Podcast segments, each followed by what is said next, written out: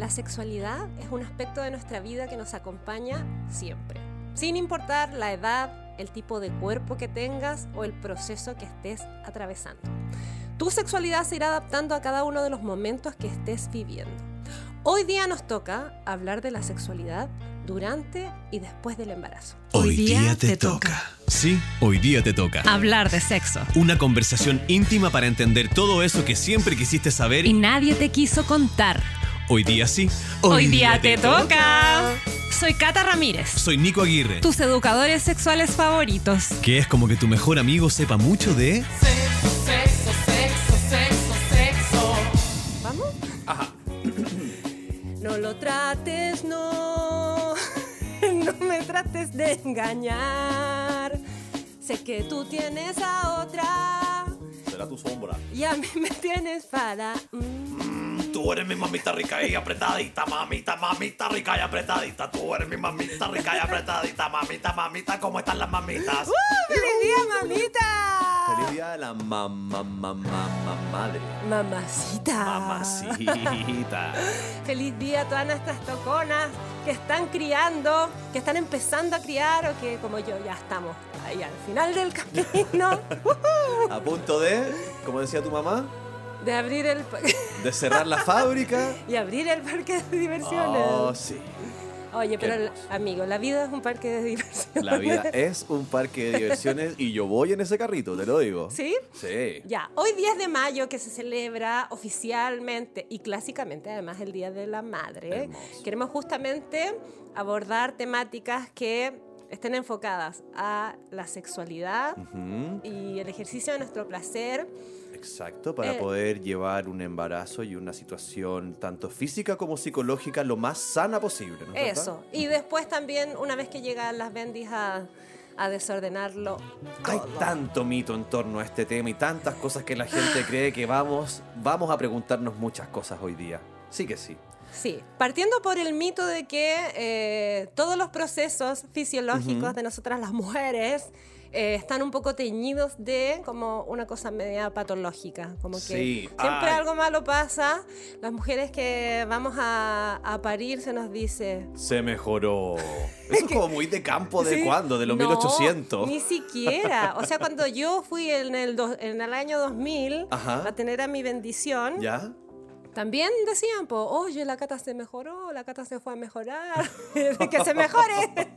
Oye, qué heavy. Oye, puedo decir algo, me voy a meter un poco en la cuchara, pero es que la Cata estuvo de cumpleaños hace poco y fuimos a carretear a un lugar muy rico y estaba con su bendición, que ya es un, un hombre hecho y derecho. Sí. Y fue muy hermoso poder eh, compartir con ambos. Entonces, un punto de la vida que yo te veo que estás muy feliz y, y te doy un besito aquí.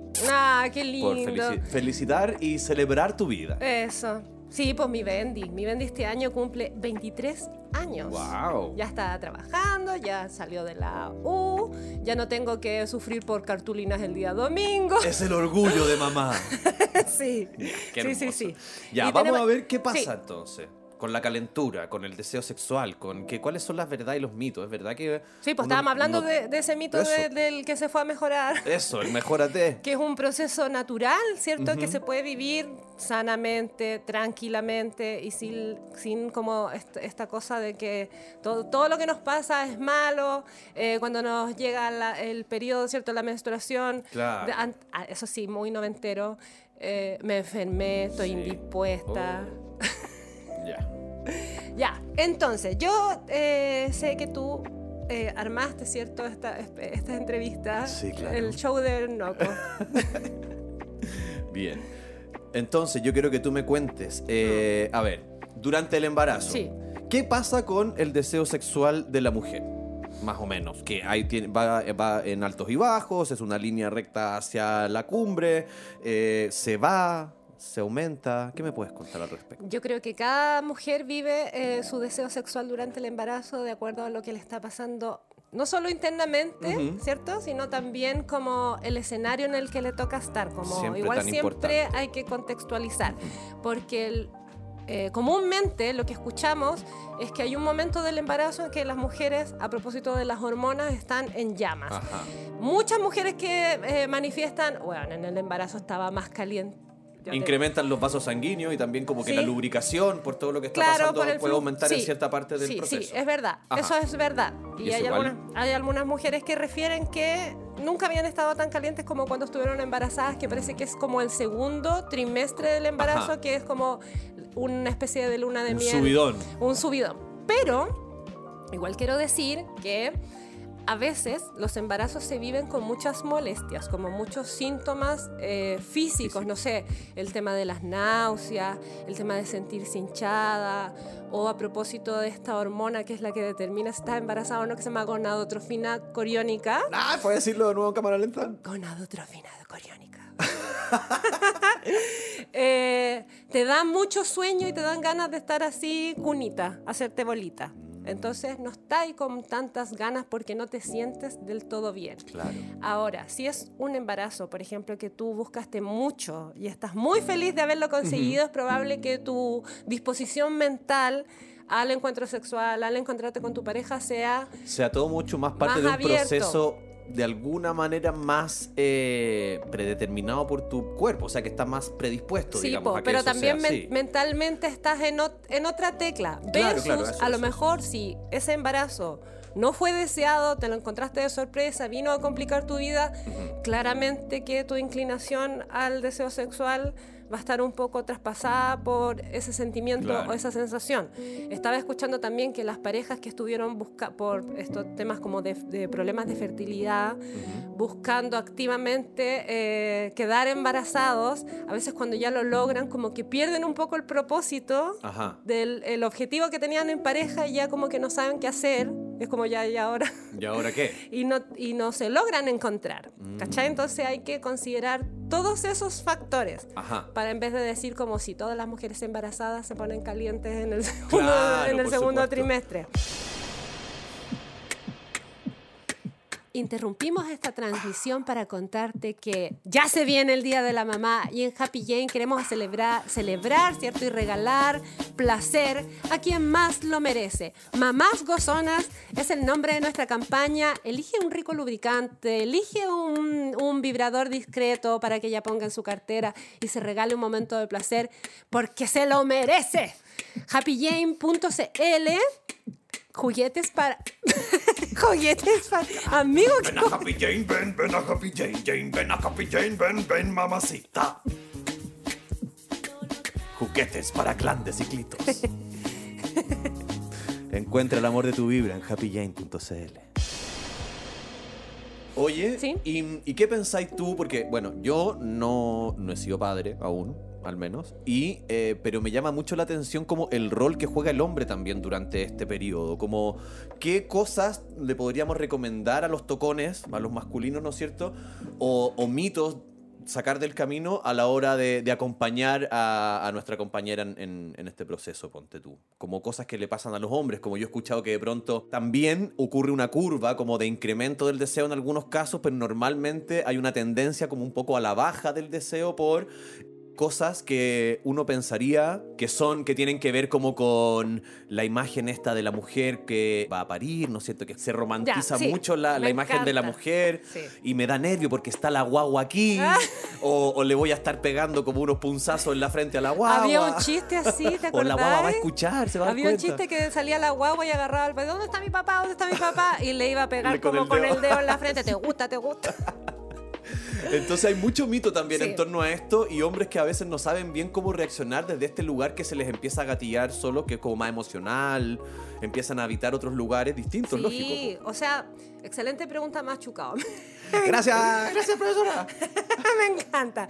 Me encanta porque ahí pasan hartas cosas. O sea, el lugar que le toca a los tocones en el, en el rol, ¿cierto?, de la paternidad es sobre todo acompañar, pero también pasan como muchos procesos emocionales que tienen que ver con la angustia de lo que significa ser papá y esta figura de la mujer que parece que a veces algunos se pasan un poco de la raya y que sobreproteger es como un Ajá. ser de cuidado, como no se le puede tocar ni con el pétalo de una rosa y está ahí la mujer con ganas Con de que muchas ganas y el otro que como le- que cohibido ahí. cohibido, pero también porque como tenemos poca educación sexual, ¿cierto? Si tuviéramos educación sexual integral, Exacto. sabríamos que eso de que el pene, la cabeza del pene va a chocar la, frente de la guagua, no es cierto. Con una porque pequeña clasecita de anatomía sencilla, uno ya puede entender que, la- eso no va a pasar. Sí, pues que no solo los hombres lo piensan, muchas mujeres también. La vagina no es un conducto infinito que se conecta con la cavidad abdominal, Ajá. está cerrado por el cervix, Cervix. y el cuello del útero. Y eso se abre cuando ya la bendición va a salir. Y yo aprendí, ¿puedo aportar algo, Sí, profesora? sí, sí. Yo aprendí que durante el periodo menstrual, bueno, durante el, el ciclo menstrual de la mujer, ¿no es cierto? El cervix va rotando de posición también. Entonces puede haber momentos Sí. en los que la cavidad vaginal se perciba un poco más amplia y a veces un poco más corta también. Y eso puede ser, pero solo obra del cervix que está como cambiando un poquito de posición según el, el Sí, momento pero del periodo. siempre, eso es importante igual, siempre eh, va a ser una cavidad que está Finita. cerrada con un tope. Exacto. Entonces nunca va a haber contacto pene con cabeza de Pero la quiero decir que igual a veces puede sentirse un poco más así o un poco, un poco. Y tiene que ver con el cervix, O sea, no con dura- que la sí, po, cavidad sea... duran- ¿cachai? durante el embarazo, igual muchas mujeres dicen que sienten el cuello del útero mucho más sensible y por ahí como que no les gusta tanto la penetración. Ahí sería bacán como buscar. Que no es la única forma Sí, de tener po. el sexo. O alguna posición donde si quieres penetración, no pase a llevar ese lugar y te sientas cómoda. Y lo otro que dijiste De esta angustia que sienten algunos hombres de que como que bueno tiene mucho que ver con el capítulo de la semana pasada de sexualidad y religión Ajá. como esta figura cierto femenina eh, divina cierto Eh, que está exacerbada la maternidad y la maternidad linkeada a la pureza, ¿cierto? Como de la Virgen, la castidad. Esto que dijimos que la Virgen María pasaba la prueba de la blancura fácilmente. Entonces, tenemos tan separada la idea de que la pureza no tiene nada que ver con el ejercicio pleno del placer, que los hombres inmediatamente cuando sus mujeres se transforman en madres, las ven en esta figura divina, ¿cachai? Como que no hay que tocarla, está ahí. Bueno, y eso en la antigüedad estaba, en la familia se veía mucho, ¿cachai? Y estaba súper validado de que los hombres tenían a su esposa, madre de sus hijos ahí, para tenerla en un altar. Venerarla, honrarla y venerarla, claro. eh, y todos sus deseos que tenían que ver como lo más Se iban de putas. salvaje, sí, se iban de putas. Se iban de- yo donde, escuché- donde las cariñosas que le dicen. Las cariñosas. Sí. Y ahí escuché un- una cosa que me llamó la atención y me gustó mucho, que se llama el síndrome de la veladona de la putana. Eso. Que como que se le, como tú dijiste muy bien el otro día, se escinde. Eh. Soy pesada. No, pero sí que es muy lindo. Es que ya la escuché un par de veces más durante la semana. Entonces se separa esta idea en la cabeza del hombre en donde le entrega todos estos atributos de la veladona, como lo virginal, lo santo, lo, lo, eh, lo sacralizado a la Sí. mujer embarazada, ¿no es cierto? Y, y claro, y las putas son otras cosas donde hay que, hay que digamos... Pero no, pero no solamente las trabajadoras sexuales, sino que como una, una figura que sea un amante, que venga como a satisfacer eso todo este deseo salvaje que está fuera de la figura fuera de, maternal. claro, fuera de la pieza del matrimonio. Entonces, a todas las toconas y tocones, uno es un ser integral y puede convivir en el corazoncito de uno. eh, todos, todas estas figuras, ¿cierto? Uno puede ser una madre, uno puede ser esa mujer sexual, uno puede ser, el- bueno, lo que Exacto. lo además que, sea. estas actitudes no van a contribuir mucho al, al- al que nos acerquemos. Sí. Mientras yo más pueda íntimamente, creo, compartir contigo, en este caso, como el, el proceso de la maternidad, yo también me voy a hacer más parte y como probablemente va a estar más integrado en mí todo lo que tenga que ver con esa guagua de aquí en más, digamos. Sí, Como en vez de alejarme pensando que, ah, no, esto yo te lo dejo a ti porque yo, quizás, yo no, tú, la mujer, la guagua, ¿cachai? Ah, Como que tampoco nos hagamos los hueones, como que el, el rol del padre presente es muy importante y que pueda tomar a la guagua desde el minuto uno y compartir los roles con la madre. Involucrarse, Sí. involucrarse. Yo estaba escuchando Sí. un sexólogo el otro día que decía, no es, o sea, los- no hay tareas eh, referidas a la paternidad que No sean excluyentes. ¿cachai? Todos pueden hacer todo, pero lo que pasa es que también socialmente se ha dicho que los hombres son como inútiles. Ujú. Y no es que sean inútiles, sino que están en un lugar Se hacen cómodo, los inútiles. cómodo donde se les permite no involucrarse en las tareas de crianza. Por eso también, es que yo ya lo, lo he dicho hartas veces. Así en como de weón, en como dicen los En chilenos. este podcast, que los hombres abortan a cualquier edad, ¿cachai? Como se, des- se desentienden pueden y eso está permitido. Entonces, hoy día estamos de alguna manera abogando. Ah, Bien. me Sí, po, abogando para que eh, las tareas de crianza sean absolutamente compartidas. Nadie ayuda a nadie. También recordemos Sí. que a lo largo de la historia, lo que a mí siempre me gusta, hace, hace varios capítulos que no me volví aquí a, a ir a ver a mis amigos cazadores recolectores, pero ahí los estoy viendo, los veo ahí en su prado, entre las rocas, Ajá. así como con sus cueros colgando, qué sé yo. Y ahí, claro, pues la, la, la, la crianza de los niños de la tribu siempre fue eh, de manera compartida, como que no había tampoco una cosa de una suerte como de posesión o de desentendimiento, sino que un cariño y un, y un abrazar e incluir a las nuevas generaciones y que puedan aprender de los oficios. Acompañaban, por ejemplo, eh, los niños aprendían los oficios de los padres y Sí. cómo lo hacían estando horas con ellos, no Sí. porque le contaban un cuento de que, oye, tu papá salió a hacer... No, De iban. lo que, saca, de que lo Entonces, sacaste a Fantasylandia. el Era súper importante el, el estar, el, El hacer, estar. el compartir el pero tiempo y el abrazo. En todo momento. Eso. Porque igual algo que pasa ahora, y me voy a pegar la reclamada, es Dale que la paternidad igual todavía es como una tarea lúdica, ¿cachai? Que a Claro. los padres les toca como la parte divertida. Ay, no, que a mí me gusta Típico, bañarlos, sacarlos. típico meme cuando los niños están con la mamá, fomes Sí. y peinados, cuando están con el papá, chascones y en la piscina durmiendo patas para arriba llenos de chocolate. Cuestión Sí, así. y algo que me gustó que dijiste esto como de criar en tribu Ajá. y ahí aquí Ay, quiero que ese hablar es mi también, sueño, sí, es quiero hablar a título personal porque fue algo que yo descubrí en la experiencia que a las mujeres igual como el discurso, este discurso moderno, ¿cierto? Pasar de que la mujer estaba hecha para ser madre y quedarse en la casa y cuidar a eh, Las mujeres facturan, ¿no? Claro, las mujeres facturan, las mujeres pueden hacerlo todo solas, sí, no, y son secas en todo lo que hacen. Así con estos discursos que son violentos, así como, Agotador. no, weona, tú podí, brilla y como que... man- ya. No importa, weona, no llorís, sécate las lágrimas y sigue Claro, adelante. si te como un- quedaste sola, tú, tú, podí- como un tú nuevo podís- machito al Tú podís salir adelante con tu hijo. Es cierto, se puede. Pero bueno, quería decir esto, que algo que aprendí en la experiencia de maternar, cuando recién me encontré con mi bendición, lo importante que es estar acompañada. ¿Cachai? A mí me tocó estar muy sola, ¿sí? Y si bien lo pude hacer, me doy cuenta de las consecuencias que eso tuvo de no haber tenido una red de apoyo, de no haber criado en, digo, en familia, no solamente con, con un padre, ¿cierto? Sino que en- con personas que te ayuden, personas que te asesoren, como cosas tan sencillas como que te cuiden la guaguita para que tú podáis ir a cagar tranquila o ir a bañarte tranquila, ¿sí? Hay estudios, como de esta Nazaret Castellano, que también se, la menciono a veces, que es una neurocientífica muy, muy, muy buena. Hay estudios que ya comprueban 100% que de los procesos más sanadores que puede tener un ser humano, y esto me lo contó mi gran amigo y jefe el Jimmy, es el hecho de estar bien acompañado. Sí. Es O sea, empíricamente sí. una forma de sanarte cada segundo y cada vez y de evolucionar de la mejor manera posible, estar bien acompañado. O sea, es que el, el embarazo y el parto, sobre todo, son procesos tan impactantes en la vida de una persona que es imposible eh, atravesar por todo eso sola, porque igual estás como eh, inundada de otros sentimientos, o sea, De es- otro ser. de otro ser. O sea, hay un duelo ahí de dejar de ser quien eras para transformarte en una cosa de aquí para adelante toda la vida, que igual eh, como que impacta totalmente tus emociones. Mucho. O sea, el... Yo me leí un montón de libros de maternidad, pero nada hacía presagiar con lo que me iba a Mm. encontrar en la realidad, ¿cachai?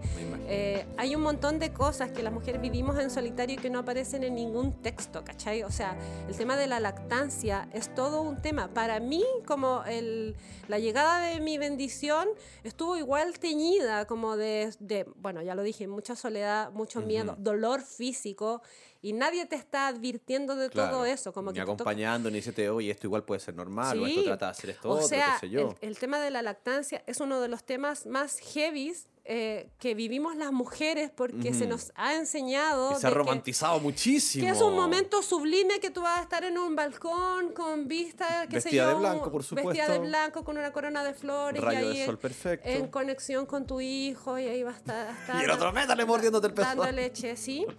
Y en verdad, o sea, lo que me tocó a mí era estar con, las, con los pezones heridos, había sangre, se me quedaba el pezón pegado al sostén y así todo. Tenía que amamantar a libre demanda Ujú. a esa guagua llorando porque te dolía y sintiéndote además muy culpable porque tú deberías estar disfrutando Feliz. ese momento Ujú. y no es- escapando porque en verdad es lo que te surge. Si a, a propósito del dolor físico, uno... ¿Y eso es más hacia el comienzo o es todo el periodo de la comienzo, lactancia? Después al- ya se acostumbra, se hace una herida. En el principio yo eso no lo tenía tan claro. Como se que igual es un proceso yo, rudo, yo claro. no tenía idea. No tenía idea. Era, ¿por qué me pasa esto? Y nadie me decía, o sea... Y el otro, ¿por qué me pasa la cajita cerrada? como un Pac-Man. Sí, pues nadie te dice nada. Ahora hay talleres de lactancia y asesoras de lactancia que te van a ayudar, pero igual no todo el mundo tiene el privilegio de tener acceso a esas cosas, ¿cachai? Entonces igual estar bien informada en ese sentido puede ser, bueno, un paso mejor, Sí, prevenir un yo poquito. creo, yo creo que ac- acompañarnos igual. Ajá. Igual pasa que entre las amigas también, cuando hay Ah. una que queda embarazada y ya aparece su bendición, como que el resto de las amigas se olvida de ella. Y es como, ahí necesitamos a nuestra gente. Ay, a mí me- yo pensé que iba a decir, mira, me pasó justo lo contrario. En mi familia ahora, una de mis primas quedó embarazada, no sé qué, y cuando contó la historia fue porque su grupo de amigas más cercanas estaban Sí. todas quedando embarazadas. Entonces fue como, chucha, mejor me al tiro, para que cuando estemos todas ahí, vayan todos con los niños de la misma edad, los niños se puedan conocer, sean amigos, no sé qué, porque dijo, si no, me quedo fuera, como justo al revés de lo que me estáis diciendo. Ah, sí, pues, pero en general a las Pero mujeres sí, les po, pasa o sea, pasa para los dos lados. Que se quedan solitas. Ya. Oye, ya que te Diga. quería una anécdota cortita A que ver. me hiciste acordar de esto, porque ¿De es qué? tan inspirador el amor maternal encuentro. Yo, un saludo para mi mamá. Andáis más fuerte que el amor de madre. Fui eh, a un cumpleaños la otra vez y la persona que estaba de cumpleaños hizo un gesto que para mí fue algo que yo quiero hacer este cumpleaños, que no solo quiso destacar y celebrar como el día de su llegada al mundo y que él nació, sino que también eh, dio muy fuertemente un foco a el hecho de que fue el día que su madre se convirtió en mamá. ah, qué bonito. Oye, me emocioné ahora de puro contártelo. Es que, sí. Y me parece que es súper relevante porque es un día que para cualquier mujer debe ser muy importante. po. Entonces, eso, Sí. comparte tu cumpleaños con el amor que te dio tu mamá también. un, un- un hermoso consejo de no copar el mundo. Amigo, ¿estás bien? No, sí, yo me emociono, tú sabes, no tengo problema con que se me escape una que otra lagrimita, normal. Ya, así que Aquí- bacán. Igual más adelante ampliaremos, ampliaremos al final de este capítulo sobre lo importante que es que es ese momento en que nacen dos personas, ¿cierto? Nace Exacto. una Bendy, nace una madre, sea lo más respetuoso y hermoso posible, ¿sí? Momento que estabas esperando. Tu palabra secreta es... Mamacita, hoy día te toca. Mamacita, hoy día te toca. Hablemos de algunas cosas entonces, querida amiga, que eh, ocurren también después del parto. Ajá. Porque digamos que esto es una, una tarea que comienza y no termina nunca. Bueno, quizás cuando los niños salen de la universidad dirán algunos. Pero No. bueno, no, la verdad No, es que no. pienso- Pregúntenle a mi mamá, pregúntenle si Eso. ha dejado de Yo huear algún día. a- ¿Puedo decir el nombre de tu mamá? Sí, claro. Es que la amo. la- MG, dile. MG. Eso le gusta a ella. ¿Le gusta a ella? Sí. Quiero mandarte un saludo de que tú vas a cumplir este año 40 años. 40 pepitas. Yo, y yo cumplí 40 y pico. ¿Ah? 40 y nico, 40 y pico. Pero la otra vez que fuimos con tu mamá a verte tocar ahí al ¿A quién estaba tocando? Estaba ahí tocando Ah, tu música, música, ya, pues estábamos conversando las dos ahí muy confidentes y ella igual me contaba que todavía estaba muy pendiente de ti No y como que me dijo, que hacer, oye, tú, parece". tú dile al- al Nico, no sé qué, que no haga esto, que haga lo otro, y yo siempre lo reto. Yo creo que es, en verdad es una tarea que es infinita. No la vaya a abandonar nunca, yo creo. Nunca, nunca, Yo, nunca, nunca. Mamá, te quiero mucho y me encanta porque igual sé que en algunos puntos el ser extremadamente cuidadoso también con tus niños y tus niñas puede ser que desarrollen una personalidad un poco de lo pido todo, quiero que me lo den todo. Cuando yo, fui así fui bastante tiempo porque mi mamá se preocupó mucho en exceso de solucionar mis problemas en algún punto. ¿Verdad? Yo, sí- o sea, sí, es algo que hemos conversado. Eh, y eso igual es muy lindo porque obviamente te genera un lazo en el que tú confías en tu madre, pero también estáis pensando que todo el tiempo pueden solucionarte las cosas. Y eso es algo que no es, no es tan, Ay, tan bueno. Qué heavy. Yo soy de la otra escuela. Igual quiero decir esta frase que a mí me la repitieron mucho. Nadie te enseña cómo ser mamá. Es, Ah, es real. Entonces yo como que ya no le reclamo a mi mamá nada, pero igual yo soy de esta otra escuela de que todo te tiene que costar y que te tienes que ganar las cosas. Me acuerdo una vez, iba en tercero medio y quería unas zapatillas negras. Y solo quería unas zapatillas negras y mi mamá, ¿sabes lo que hizo? Me compró una bolsa de esos chocolates, esos que se te quedan pegados en el paladar, que costaban como 10 pesos y me dijo, toma. Vende la bolsa de chocolate y vais juntando y con las ganancias te compráis las zapatillas. ¿Y ¿Lo lograste o te comiste los chocolates? No, no, nada. Te comiste todos los y chocolates. las costaban 10 pesos. Pues, unos media hora. Sí, saluda a mi mamá. Como el hoyo. Oye, Ya. ya. Entonces, pasemos ya. Salió la cabecita por el tracto muscular que llamamos vagina. Ajá. Ok, y nació la guaguita. ah, ¿Tiene que estar el papá ahí en el parto? ¿Es una obligación que esté el papá en el parto? ¿Qué pensáis tú? Yo pienso que si quieren. Sí, o sea, lo si, que voy. Si quieren, sí, pues si no. que si- sea una decisión tomada, digamos. sea una como decisión. todas las cosas, sí. que haya un consentimiento. El- el- la libertad. sí. Nadie te obliga a que estés ahí. Idealmente, quizás para tu- algunas personas podrán estar más cómodas con la compañía, Claro. otras tal vez se sienten un poco vulnerables, incómodas. Que Sí. O a veces estar pendiente del papá ahí, que se vaya a desmayar o que se Ex- ponga muy nervioso. también. Es una preocupación para la persona Exacto. que está pariendo. Y también. Ojo con el- robarte el protagonismo. Sí, Eso el número de mujeres que, que cría solita Mm. es alto, entonces puede ser que el papá ni siquiera figure en esta ecuación. Ajá, exactamente. Sí, ya. Perfecto. Vamos entonces, salió la guaguita, el papá hizo lo que quiso, el que está, el que está, el que no está, no está, y vamos a hablar Somos de- lo que somos. Somos los que somos pocos pero locos. Ya. Ya. Entonces, ¿qué pasa Sí. con el periodo que está como en la oscuridad? Estos son temas que no, yo no lo había escuchado tanto, pero ¿qué pasa con el periodo del puerperio y la cuarentena? ¿Es verdad que no puede haber eh, pene en vagina? ¿No pasa nada con eso? ¿Sí? ¿No? ¿Qué, qué, qué pasa? Mira, el, el puerperio se dice que dura como entre 35 y 40 días, pero todos los movimientos... ¿Puerperio y cuarentena son como lo mismo? ¿O son cosas que pasan simultáneamente? No, no. No, porque igual el puerperio lo que postulan los nuevos movimientos de, maternidad respetuosa es que no dura 35 o 40 días, que es lo que se demora más o menos tu cuerpo en, como en recomponerse. El ¿cachai? periodo refractario del cuerpo postparto, una cosa así. Sino que es un periodo que dura hasta incluso dos años, ¿cachai? Wow. Que ¿Y qué hora es la definición, perdón, de esta palabra tan singular? Eso, por la definición tiene que ver con, espérame, te la voy a buscar, porque Ya. son como estos 35, 40 días en que tu cuerpo vuelve como a su, ponte tú como a su estado inicial, Ajá, ¿cachai? como que la piel se, se Claro, qué.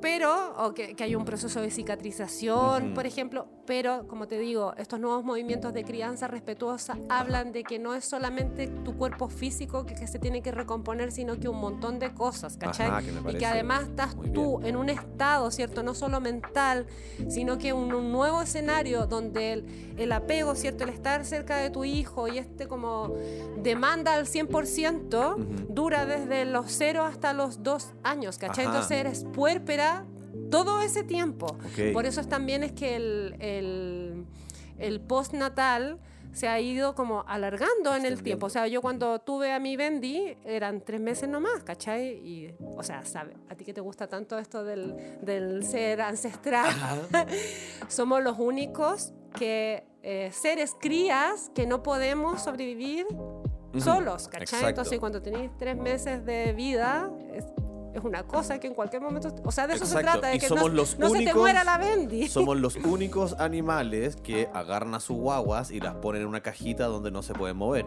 ¿Tú te has dado cuenta que entonces las guaguas, este típico gesto como con las manitos y las patitas para arriba, que uno dice como, ay, qué tierno, como quiere tocar el, el móvil?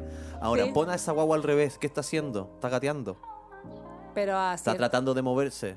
pero, Está haciendo esto. Pero no al tiro, al po. tiro nomás. Bueno, Amigo, obviamente no, no lo es estoy, al no lo- no tiro. lo estoy recomendando ahora, pero es que lo que quiero decir es que a lo largo de la historia, ese proceso de los niños, como que los niños cada vez aprenden a caminar más tarde, por decirte. O quizás ahora ya hay un No, periodo. antes. ¿Antes empiezan a caminar? Sí, po. Porque piensa tú que, por ejemplo, en la época de mi mamá Ya. existía una técnica para cobijar a las guaguitas que se llamaba hacer las lulos. Ah, ya. Y las Ok. ponían igual que una momia, Ujú. envueltas como en unas vendas, ¿cierto? En unas Ajá. mantas y no se Sí, podían ok, mover. Perfecto, ya. Entonces ¿Sí? me refiero un poco más a ese periodo que, del cual ahora uno se está, se- la gente se está como desprendiendo, pero creo que no tan conscientemente, sino que más a raíz de que uno no puede parar en la vida. Entonces ya filo, me pongo al cabro chico al hombro y voy a hacer todo lo que tengo tengo que hacer y voy, pa, pa, pa. Igual está Pero eso, más en es, movimiento. pero eso también es cultural. Sí, po, pero a lo que voy, lo que te quiero decir es que antes las tribus nómades Sí. no ponían a sus guaguitas en una cuna. Y el cabro chico iba abrazado de la pata del papá o de la mamá y iban andando y hasta que el otro aprendía a caminar rapidito. Ah, sí, pues es ¿cachai? verdad. y pero luego eso pero se fue como fragilizando, llegamos al lulo y me imagino que ahora culturalmente estamos saliendo de nuevo a esta cosa más activa de la Más guagua. activa, es verdad. Pero esa imagen que te doy de la guaguita como eh, moviendo las manitos y las patitas Sí. para arriba tiene que ver con su deseo de estarse moviendo. Ah, más que de estar como alucinando con el móvil en el techo. Ah, ¿Cachai? sí, es verdad, es verdad. Pero igual todo el tiempo están apareciendo nuevas cosas y nuevas informaciones. O sea, esto del colecho para mí es súper nuevo. A ver, yo nunca lo había escuchado. Hacer colecho, que antes se Es decía como el que, pre-jardín infantil. que tenía que poner a la guagua en una cuna aparte y sí, la guagua estaba mudada, comida, eh, qué sé yo. Bañada, como- olorosita. Eso, como puras cosas básicas. Si lloraba lo tenía que dejar ahí nomás, ¿cachai? Hasta que se acostumbrara. Hoy día la típica se habla de- francesa, si no del tema del apego y de hacer cole- de lo importante que es que tu guagua esté pegada a ti. Entonces hay unas cunitas que son antes de la cuna oficial Ajá. que se pegan como a la cama, a tu cama, a tu cama mamá para que tu guaguita siempre esté ahí. Como el pasajero de la moto esa que lleva dos Ese. personas. Como el del patán y Eso, y pierna de Oyuna. eso, eso mismo. Me encanta la gente que se ríe así. Ya, amigo, que tú te vas para todos los, Yo soy así. todos los lados. soy ya. así. Soy un Eh, bailarín del y lo tema. otro es el tema de la cuarentena, Eso. Que dicen que no se puede tener actividad sexual hasta que pasan 40 días. Entonces hay muchas Uh, Que personas solo que... un mes y diez días. pa, Hay muchos que ya no tuvieron sexo mucho más que Sí, eso. pues, pero esa cuarentena igual, quiero decirle a todas las personas, es flexible. No es que estés marcando así igual que en la, en la muralla, en la Exacto, cárcel. Es que los eso es súper importante. Como que, que no es que llega un día, suena una campana y empezó, se acabó tal cosa. Como que no, no, no. Procesos. Procesos y también... eh, Abrir la mente. abrir la mente y lo que está pasando contigo a nivel psicológico, porque también es- conocemos este el tema de la depresión postparto y aunque hayan pasado 40 días, como que tu mente y tu corazón no está listo para empezar a Estamos hablando de un cambio muy grande. Aparte de un proceso que duró nueve meses, Sí. no va a, a resolverse, claro, en 40 días. Como, ah, ya listo, ahora puedo volver a la pega, puedo. atender la guagua, seguir haciendo lo que tengo que hacer, ir al gimnasio, ir a pilar, ir a comprar, no sé qué. como- Pero también ahí se develan un montón de situaciones de agresiones sexuales al interior de la pareja, con hombres que están exigiendo su derecho Ya, pues ya esperé suficiente. al encuentro sexual con una mujer que no está lista, Ujú. ¿cachai? Una vez me tocó escuchar a una sexóloga que decía que en, la- que en esta consulta clínica, ¿cierto? Había llegado una pareja y ella contaba que llorando, ¿cierto? Se ponía de ladito y le daba la pasada al hombre porque él estaba presionándola. Eso es, es una agresión, es violencia sexual, ¿cachai? O sea, amiga, si tu pareja te está exigiendo, ahí no es. No es, ¿sí? Dile, dile, dile, y no es una frase completita. Sí. Y por otro lado también eh, todo lo que está pasando como, como, como andamos por casa, ¿cachai? Puede ser que hayan pasado 40 días, pero puede ser que las tensiones al interior del hogar, ¿cierto? A propósito de la llegada de este hijo o del cansancio, si uno Ajá. está... O sea, ese día de mi cumpleaños llegó mi amigo Víctor. Oh, cierto, que fue un tema súper interesante lo que él conversaba. que con su pareja acaban de ser papás de mellizas, Ujú. ¿sí? Y tienen un, tienen un poquito más de un mes, o sea, está- están No han parado ni un segundo, dijo. Y él tuvo que hacer unas maromas importantes y poder conseguir unos permisos, ir a la municipalidad, registro civil, escribir una carta al Papa, preguntarle a ChatGT, a GPT, y pudo ir a tu cumpleaños un ratito. Un ratito. Sí. Sí, entonces, da lo mismo si pasaron 40 días y está ahí raja. Por favor, dale espacio a eso también. Totalmente. Y eh, también pasa como las tensiones en la pareja a propósito de la, de la mala repartija de las de labores tareas de la domésticas o, de la, o de la crianza, de pronto no, no, no estáis lista. Y una de las Sí, maneras en que la las mujeres manifiestan su baja de deseos cerrando completo, o sea, una manera en que las mujeres manifiestan Su descontento. su descontento es cerrando las puertas de ese deseo. Te corto el agua. te corto el agua. Así mismo. ¿Sí? Bueno, eso hemos visto en varios capítulos, la importancia, la relevancia que tiene que el hombre pueda hacerse cargo o hacerse parte de manera como equitativa de Sí. las labores del hogar, de las labores de la crianza, eh, que no son menores. Mira, yo, estoy leyendo algo, porque hace algunos años escribí una columna para una plataforma que se llama Alfombra Roja 13 Ok. sobre sexualidad y maternidad y Ajá. puse aquí, pasito a pasito, igual que tu guaguito. a las toconas no a presionar ni apurarse. Respetar tus tiempos es fundamental. A veces eh, nuestra imagen corporal luego del embarazo no es la mejor. Y los cambios en el cuerpo pueden afectar nuestra disposición al encuentro sexual. Hay que darle tiempo a ese periodo de adaptación y a nuestras formas para sentirnos cómodas con nosotras mismas, ¿cachai? Eso es importante porque también encontrarse con este cuerpo nuevo que yo me acuerdo después de que tuve a mi hijo, fui a mirar y tenía como todo el bajo vientre, igual que un globito desinflado, ¿cachai? Igual, igual, si quedó todo Claro, desocupado. piel que se estira mucho y después se desestira. Uy, y unas pechugas también que, ca- que cambian un montón, que a veces te pasan a llevar, tú misma te toca. Yo me acuerdo que me metía a la ducha y caía el agua de la ducha y por otro lado yo disparaba, igual que una chaya, leche. Entonces e- es raro también como Guau. a- a- acomodarse a este nuevo cuerpo en el encuentro sexual que eres, ahora eres un- una mamífera. Lo que cambia también en, en tus genitales. ¿A algunas mujeres les dejan puesto puntos? Sí, bueno, pero eso también es parte de lo último que vamos a hablar que tiene que ver con la violencia obstétrica, porque había una práctica que hasta hace muy poco estaba súper naturalizada, que es la episiotomía. ¿Y habrá algún marido medio así, obvio medio experimental que ha tomado leche materna o no? Oh, yo creo que sí. Obvio que sí, que igual me da curiosidad. Y yo creo que algunas mujeres igual han probado su propia leche. Seguro que o sí. sea, hay parejas que se han comido la placenta. Ah, bueno, eso también, claro que sí. Mira, chocapic con leche materna, igual.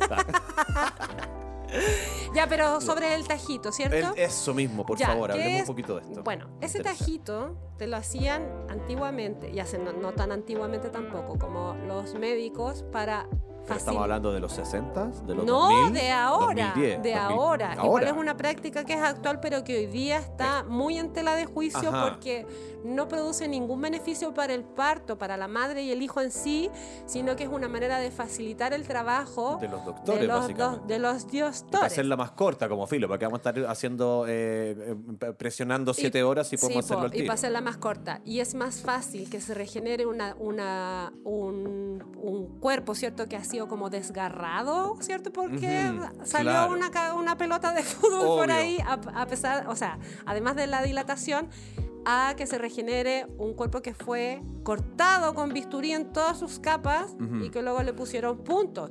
O sea, eso también es heavy porque el dolor Súper. físico que está asociado a esa práctica Ah, esa operación, ya, ok. Es heavy, tampoco Ah, nadie te dice. Y la recuperación debe ser muy jodida, o sea, más encima. espérate que yo la primera vez que fui a hacer del 2, después del, del Ajá. tajito y de los puntos, me desmayé en el baño. Ay, no, es que encuentro No, que es eso que- obviamente que va a influir demasiado en todo lo que viene después. Aparte Ajá, que te lo hacen sin preguntarte, sin que tú sepas, o sea, como y es una, era una normalidad hasta cierto Sí, tiempo. Como hasta que cierto tiempo. Se, se daba por sentado que iba a Ajá, ser así. Yo sí. quiero decirte que esta semana escuché un dato que me fascinó y que encuentro que tiene que ver con esto. Es más metafórico, sí. Pero que las mariposas, cuando Sí. están en su capullo, si están, no sé, a unos días de, de- de salir a, a su vida nueva, tú le abres el capullo y la entregas a la vida, la mariposa no va a poder volar. Porque la fuerza que está desarrollando para poder romper su capullito hasta que lo rompe es la que le da la fuerza a sus alas para volar. Ah, entiendo. Entonces, yo sé que tal vez no habrá ni muchos estudios ni nada, pero conociendo la vida hermosa y mágica como es, ese proceso de vivirse como tiene que vivirse naturalmente, obviamente que debe tener influencia tremenda en, en un proceso para la guagua y para la madre. Ahora me doy cuenta, to- sobre Sí, todo po. en la recuperación, que es un momento en el que debería estar súper dispuesta para la guagua, pero tenía un tajo en la raja, perdón que le diga así. eh, y estás con tu guagua y te duele y te molesta, obviamente que va a influir en cómo vas Obvio. a generar tu relación con ese bebito. Totalmente, totalmente. Qué, bu- qué bien, no me gustó el tajo en la raja, Ya, pero... bueno, pero pucha, es que, para que, es que te digo que para que los hetereques también digan, ay, concha la lora, porque pucha. Sí. Sí, po, qué Sí, sí, sí, sí.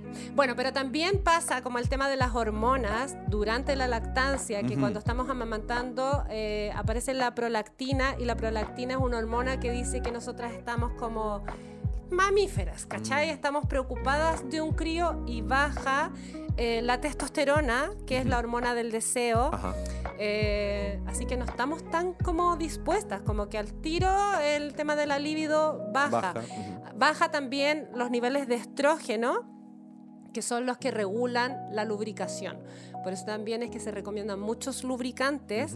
Eh, cuando estás eh, amamantando, porque es como que tu cuerpo, y aquí una amiga lo dice así, la, la Regina Educa, cuando estás amamantando, en- tu cuerpo entiende que todo lo que es agua se tiene que transformar en leche. Ajá. Por eso se seca la pared va- vaginal. Perfecto. Entonces no está Pero como... es más que normal, digamos, Sí, eso. O sea, un no- proceso que no hay que espantarse y No. solo tráete el lubricante y va. Tráete el lubricante. Entonces, eso pasa, que parece que las condiciones mentales, eh, atmosféricas, Ajá. Hormonales, no, no están tan inclinadas para el lado del deseo sexual, pero de todas maneras, igual aunque no haya penetración, hay un montón de cositas que se pueden hacer. Absolutamente, absolutamente. Aparte que las personas no, no van a cambiar eh, su como forma de pensar, su mentalidad, van a vivir procesos físicos que los van a, a tener una tendencia a, a- a nuevas experiencias. Pero lógico que yo puedo seguir hablando y manteniendo el diálogo con mi pareja, organizarnos tal vez para tener eh, un, eh, un rico encuentro un día. Como no es, no es que cambie en ese sentido como, ah, ya no sé quién es mi mujer o Sí, algo po, así. y Es como- transparentar a ti como mujer lo que te está pasando, porque parece que hay un también un guion rígido con la maternidad de que tienes que tiene que haber instinto maternal así porque sí, que tienes que ser la mejor mamá y a veces uno también eso lo vive muy en solitario, como no lo estoy haciendo bien y me da vergüenza y siento culpa y Claro, no ¿y lo voy a esto? Porque y no yo lo voy a compartir con mi pareja porque además eso, como no estoy lista para tener encuentros sexuales y ha pasado, qué sé yo, un año, un año y medio y está este fantasma detrás tuyo diciéndote, tenés que darle la pasada porque si no se va a buscar Claro, o sea, otra. busca- exacto. ¿Cachai? Es heavy, es heavy. Las parejas, los tocones tienen que darle tranquilidad a sus mujeres y Y acompañarlas preocuparse de su cría, en pues. todo ese Exacto. proceso. Poner el- la, la, la, ¿cómo se dice? La prioridad donde Sí. está en ese momento. Seamos un equipo. Eso, seamos un equipo. Sí, ya. pues. Oye, hay un tema que yo he estado escuchando que da vueltas y que me parece de lo más excitante y tiene que ver con la masturbación femenina durante el periodo del embarazo e incluso ¿Sí? en el parto mismo. Ah, qué heavy. ¿Qué hemos escuchado? ¿Qué sabes tú de esto? A ver. Nada. Nada. Nada, hasta en los 90 Ujú. leí en la revista Paula un artículo como que era muy transgresor para la época que decía como de los partos orgásmicos y qué difícil igual.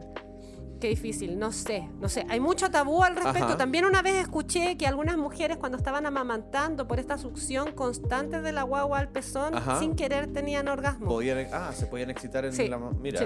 Pero no, interesante. pero no lo sé tanto. Ya, igual, digamos ¿Qué que hay algunos, yo encontré algunos testimonios y hay algunas mujeres que ponen aquí que días antes del, del parto le, le venían en la noche como estos calores, así como unos, ¡ah! como unos, Unos unos y que se despertaba muy agitada y excitada, veía que su marido estaba al lado durmiendo y entonces se iba para el lado, a la pieza al lado y se masturbaba heavy y eso le aliviaba un montón en todos los sentidos y después podía dormir. Entonces, cuando estaba en el embarazo, Sí. que fue sin tajito y sin cesárea, porque pone aquí que En el estuvo- parto, en el parto. Perdón, en el parto, como de cuatro horas, cinco horas, a la séptima hora, no sé qué, y estaba experimentando algunos dolores, pero le Ajá. vino uno de estos bochornos y dijo, chao, voy con todo. Y se puso a masturbar y se masturbó un montón. Y entonces la masturbación, obviamente, que ayuda a la irrigación sanguínea, Sí. a la dilatación, a la. Tu, al- tu a guaguito está mejor porque al haber más irrigación sanguínea le llega más sangre a tu bebé. Entonces Sí. pone aquí que fue eh, un parto totalmente placentero y que ella al menos lo asocia con esto de haberse como salvado, por decirlo de alguna Sí. manera, del sufrimiento, haberlo transmutado a placer y como a, a mucha excitación. Y pone aquí... Un único orgasmo es 22 veces más relajante que el tranquilizante promedio. Ah, Eso, y mira. luego dice también, entre otras cosas, en suma, si estás relajada, tu vagina está diseñada para expandirse. Sí, igual yo, yo sé que hay, hay nuevas estrategias para tener partos orgásmicos hoy, pero igual quiero decir que es difícil porque todas esas cosas igual son algunos privilegios, ¿cachai? Que tú podés decidir, no sé, quiero tener el parto en mi casa, Claro. en el agua, con una música y una, una dula que te acompañe, eh, quiero poner unos mantras, quiero que baje la luz, un quiero tener mi guagua en cuclillas, Claro, pero hay un montón de otras personas de la población Ujú. que van a lo que van nomás. Bueno, claro, a lo que les toca. Y ahí se cruza con el tema de la violencia obstétrica. Igual quiero decirle a todas las toconas eh, que cualquier parto es un parto natural. Trate- o sea, yo creo que el Sí, es lenguaje construye realidad y cuando hablamos de parto normal, ¿cierto? Para referirnos al, al parto vaginal, es que dejamos afuera todas estas otras maneras que las que nos toca parir, ¿cachai? Ajá. Como hay algo, bueno, hay algunas personas que necesitan la cesárea y a lo mejor están pidiendo el parto vaginal. Si te tocó, igual es un parto natural. Ajá, ¿Sí? correcto. Hablemos, hablemos de eso. porque Perfecto, me parece súper bien hacer hay, la hay una angustia. Bueno, y ahora quería hablar del tema de la violencia obstétrica porque es súper importante que ese momento en que tú te transformas en mamá y pensando que la sexualidad es el gran paraguas que cubre todo esto porque Se el cumple el ciclo Sí, sin, sin fin. fin. O sea, el ciclo de la vida parte con un encuentro sexual, ¿cierto? Están los derechos sexuales reafirmados en el año 2008 por la Asociación Mundial para la Salud Sexual. Y son 16, pero quiero nombrar este. El número 3 que dice derecho a la autonomía e integridad del cuerpo. El derecho número 4 dice el derecho a una vida libre de tortura, trato, penas crueles, inhumanos o degradantes derecho a una vida libre de todas las formas de violencia y coerción, derecho a la privacidad y derecho a la información. ¿Sí? Entonces, ¿por qué estoy nombrando todo esto? Porque la- eh, lo que significa la violencia obstétrica, que hasta hace muy poco eran eh, conductas, ¿cierto?, por parte del equipo médico, Totalmente degradantes normalizadas. y, claro, normalizadas, ¿cachai? Como, por ejemplo, maltratar, burlarse de las mujeres, obligarlas a parir en una posición determinada, no respetar sus tradiciones culturales, poner barreras inju- injustificadas para el, el otorgamiento de información, ¿cachai? Son actos de violencia gínico-obstétrica que ahora está... Bueno, o sea, ahí en- podría estar el tajito que tú mencionabas, por ejemplo, que antes se llegaba y se hacía sin preguntarle a nadie. El tajito. O sea, no solamente eso. Cuando pienso, por ejemplo, en el derecho a la privacidad, pienso, por ejemplo, cuando había un chiste de eso. Que uno cuando estaba en el preparto, iba la doctora o iba la matrona, te levantaba la sabanilla, te metía los dedos, te miraba, te hacía tacto y nadie te decía nada. Después venía otro y te, te hacía lo mismo. Después venía una enfermera, te hacía lo mismo. Y de repente venía el loco que hacía el aseo y te hacía lo mismo. Y uno estaba ahí expuesta a que todo eso le Guau. pasara y que nadie te dijera nada. Yo me acuerdo que cuando yo nací, en, Ya, la... en el, o sea, no me acuerdo cuando yo nací, me acuerdo, mi mamá me contó que cuando yo nací en el hospital Barros Luco, las matronas trataban muy mal a las mamitas que estaban ahí, era como, ya, ¿para qué gritar? Si acaso no te gustó. Entonces Oh. ella había entendido que tenía que estar muy piola, ¿sí? De esa misma manera yo dije, cuando fui a tener a mi bendición, voy a estar muy piola porque si no me van a tratar mal, ¿cachai? Ahora, la ley Adriana eh, surge en el 2018 por eh, la Fundación de Observatorio de Violencia Obstétrica a propósito del caso de una chica que a sus 17 a sus 19 años fue a tener a su guaguita y los tratos fueron tan vejatorios, tan humillantes y tan negligentes que su guaguita terminó muriendo. ¿Cachai? Entonces las dejan esperando un montón de rato, nadie te informa los procedimientos que te van a hacer, te retan, te infantilizan, se burlan de ti, te tratan mal. Los doctores tienen esta como eh, visión muy paternalista, ¿cachai? Y en verdad es tu momento, O sea, donde lo más finalmente- importante eres tú y tu guagua. Si termináis teniendo vergüenza de alguna forma, Sí. tu cuerpo igual va a responder a esos pensamientos y puede ser que, o sea, tú misma te boicotees tu situación de parto por una situación incómoda que estás viviendo afuera. Sí, mira, dice que eh, a más del 40% de las mujeres se les realizó esta episiotomía y en un promedio a cerca de un 30% se les practicó la, la maniobra de Chris Teller. Además del 60% de las mujeres que participaron de este estudio que hizo este observatorio, ¿cierto? Eh, se les prohibió estar acompañada durante el parto en hospitales y en la clínica en un 20% también, ¿cachai? Instrumentalizar excesivamente el trabajo de parto con el fin de acortar al máximo sus tiempos, encuentro tan programar asqueroso. cesáreas que no tienen justificación médica. Solo para hacerla corta, para cobrar O sea, más caro, claro, como que no deja de pero pensar no, en el dinero. no solo eso, dentro de los testimonios que yo estuve escuchando, mujeres que les programaron el parto porque resulta que el, el doctor fue, participó del parto y salió hecho un peo porque tenía sus vacaciones listas y se fue a la playa. Claro, como uh, no puedo En- esa semana, no voy a en- estar. Ah, en- entonces lo adelantamos una semanita. Función de él. Entonces, esta ley adriana eh, busca como la digni- dignidad en el trato, la autonomía de la mujer, la privacidad, la confidencialidad y la multiculturalidad. eh, son eso, los fundamentos de la ley adriana. O sea, no es como una espinilla. No pasan nueve meses para que después uno llegue y... No, pues, o sea, está bien que se Sí, demore po. lo que se tiene que demorar y darle el espacio a que eso sea con la organicidad que propone la naturaleza, digamos. Pero es heavy porque como no tenía esto un nombre, muchas mujeres atravesamos por, este momento, ¿cierto? Eh, cargado a la violencia, donde Claro. las matronas te retaban, donde el médico hacía lo que quería. Sufriendo el devenir de la historia. Y después te ibas para tu casa con una desazón, ¿cierto? Con, con esta sensación de que te habían vulnerado de tal manera que también influye en el tema de la Por depresión postparto y en el, en vínculo con tu Bendy. ¿Sí? Sean responsables, por favor. Vamos a decir de nuevo la palabrita mágica para... Ay, ¿Para qué es la palabrita para mágica? El concurso. Ya. Pero dila despacito. Ya, vamos a decir de nuevo la palabrita mágica para el concurso. Mamacita, hoy día te toca. Bueno, volver a insistir hoy día, Día de la Madre, besitos a todas las mamás. Si estás escuchando esto y tienes a tu mamá lejos o no estás con ella, agarra tu celular y llámala al tiro. Mándale un besito, un abrazo. Si van a celebrar el Día de la Mamá el domingo, laven la losa, weones. Laven la, La losa. Ni un brillo que te celebren y después tener que... Lleguen a la hora. La masa cagada en la cocina. por Lleguen sin no- caña. Háganla Eso. bien, pues háganla entera, po. Ya, amigo. Listo. ¿Qué te parece si invitamos a la gente? A toda mi gente tocona. A toda la gente tocona. A, a llamar, a conectarse a la 92.5 el día martes, hot, con... eh, de la tencha. De la señora Hortensia. Los martes hot con el trío dinámico, ya tú sabes. Eso, ahí Ya estamos atendiendo consultas en vivo y en directo, ¿sí? Ok. Mientras tanto, puedes hacer una maratón, escucharla con tu mamá. eh, de todos los capítulos del hoy día te toca del 1 al 41. Eso. Prende la campanita. Y lo que nos encantaría que hiciera y es que si el fin de semana saliste con un pastel o con una pastela y decís como, oye, oye, mándale por internet y decís, ¿sabes qué? Escúchate este podcast. Ah. Te haría bien. Y te reís de él un rato así y le pasas información que le puede servir. Eso, pero Está también bien. puedes compartir este capítulo en tus historias Eso. de Instagram y nos puedes arrobar. Arroba, arroba, ar- arróbanos. arróbanos, arroba al noco guion bajo. y arroba Cata Ramírez con doble R al centro. Eso. Chao a todos.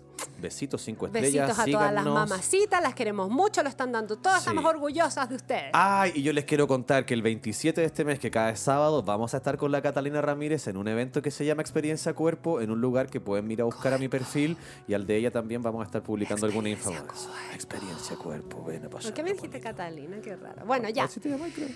Chao. Los queremos. Hoy día te toca es un contenido original de Podium Podcast. Para escuchar más conversaciones como esta, entra a podiumpodcast.com, Spotify o donde escuches tus podcasts. Síguenos en nuestras redes sociales y búscanos como Podium Podcast Chile.